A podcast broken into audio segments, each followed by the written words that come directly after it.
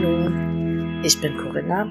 Heute ist Tag 172 und ich lese euch heute aus der Hoffnung für alle Übersetzung etwas aus Markus 7 vor.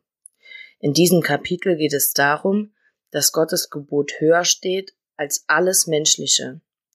Markus erklärt uns in diesem Kapitel etwas darüber, was rein und was unrein ist.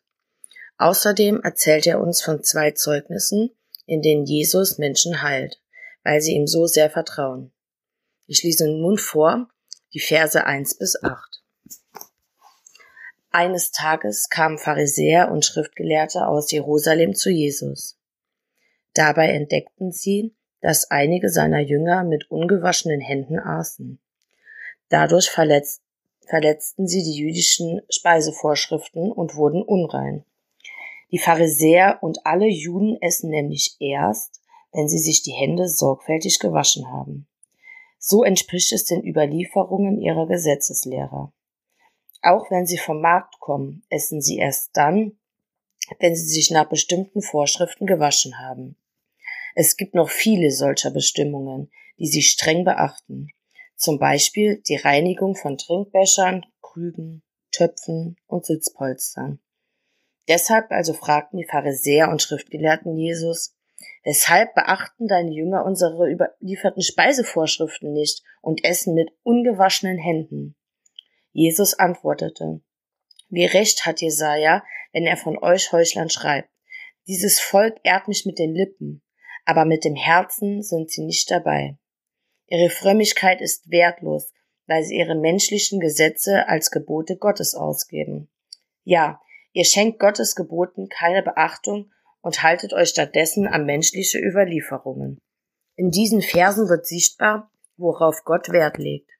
Ihm ist es wichtig, dass wir uns an seine Gebote halten und dass wir nicht über andere urteilen, sondern auf uns selbst schauen sollen. Er zeigt auch auf, dass Menschen dazu neigen, ihre eigenen Gebote und Regeln aufzustellen und dass es wichtig ist, dass wir uns nicht falsch belehren lassen, indem wir uns solchen annehmen. In diesem Beispiel wird dies deutlich, als es um das jüdische Ge Gesetz geht, dass man unrein wird, wenn man sich die Hände vom Essen nicht wäscht. Jesus sagt klar, dass dies ein menschliches Gebot ist. Lest auf jeden Fall ab Vers 9 weiter, um mehr darüber zu erfahren. Ich lese nun Verse 20 bis 23. Was aus dem Inneren des Menschen kommt, das lässt ihn unrein werden. Denn aus dem Inneren, aus dem Herzen der Menschen kommen die bösen Gedanken wie sexuelles Fehlverhalten, Diebstahl, Mord, Ehebruch, Habsucht, Bosheit, Betrügerei, ausschweifendes Leben, Neid, Verleumdung, Überheblichkeit und Unvernunft. All diese, all dieses Böse kommt von innen heraus und macht die Menschen vor Gott unrein. In den Versen erklärt Jesus uns noch einmal, was tatsächlich unrein macht. Ein weiteres Beispiel, äh, ein Beispiel für Heilung durch Jesus können wir in den Versen 24 bis 30 lesen. Jesus brach von dort auf und ging mit seinen Jüngern in die Gegend von Tyros.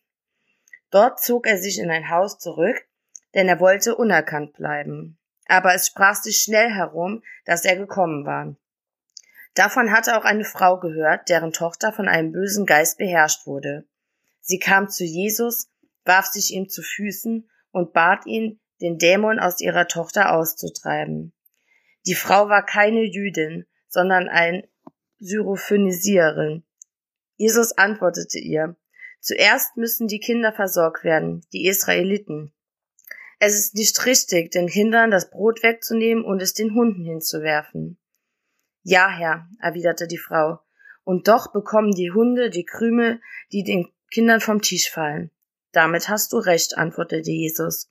Du kannst nach Hause gehen. Ich will deiner Tochter helfen. Der Dämon hat sie bereits verlassen. Und tatsächlich, als die Frau nach Hause kam, lag ihre Tochter friedlich im Bett. Der Dämon hatte keine Macht mehr über sie. Weiter folgt eine, eine weitere hoffnungsgebende Geschichte über Heilung. Ich will euch heute dazu ermutigen, euch intensiv Gedanken darüber zu machen, wo ihr vielleicht eure eigenen Gebote errichtet habt, um es für euch eventuell angenehmer oder einfacher zu gestalten, oder wo ihr Irrlehren glaubt und verfolgt. Betet dafür, dass Gott euch solches zeigen wird und dafür, dass er euch mit der Wahrheit erfüllt. Ich wünsche euch einen gesegneten Tag.